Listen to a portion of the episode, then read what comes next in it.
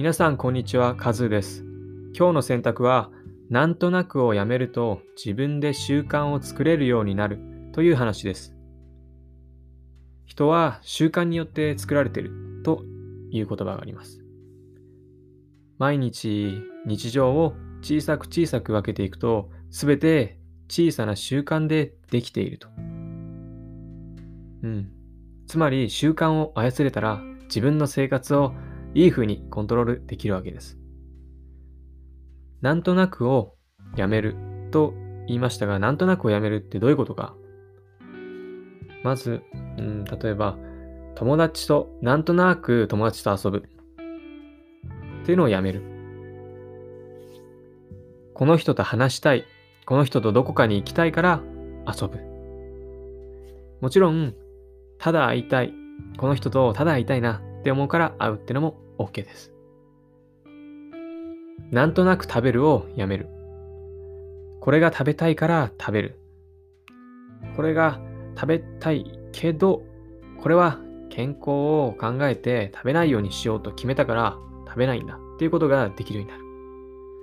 なんとなく動画を見るっていうのをやめる。これを見て自分がこうなるから見ようというふうにするんですね。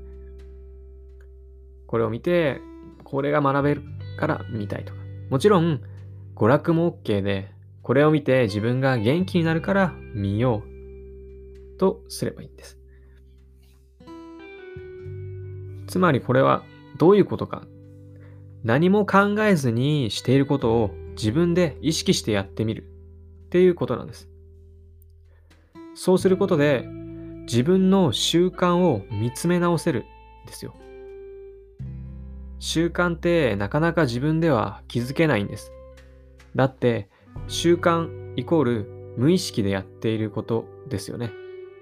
だから自分で気づくのってすごい難しいんですよ。だって無意識にやってることだから。ただ、こういうふうに自分がやっていることを意識してやることで、自分、何かをしている自分というものを観察している自分っていう視点を持てるんですね。自分がしていることを、こんなことをしているなっていうふうに見ている自分。そういう視点を持つことができれば、自分がやっていることに意識的になるってことだから、なんだろう、悪い習慣とかをやりそうになっても、あって言ってやめれるんですよ。そして新しいいい習慣を自分の中に生み出していける。そして、そういう視点を持つように常に心がけていたら、もうその、その視点も習慣になるんで、わかります？なんかトリックみたいな話ですけど、常に自分がしていることを意識的にしていくと、自分を客観的に見る視点が身につくっていうことですね。最初からそう言えよってぐらいすごい簡潔にまとめちゃったんですけど、そう。そういう風に見ることができるようになったら、自分で習慣をコントロールして、新しい習慣を作れるようになるんですよね。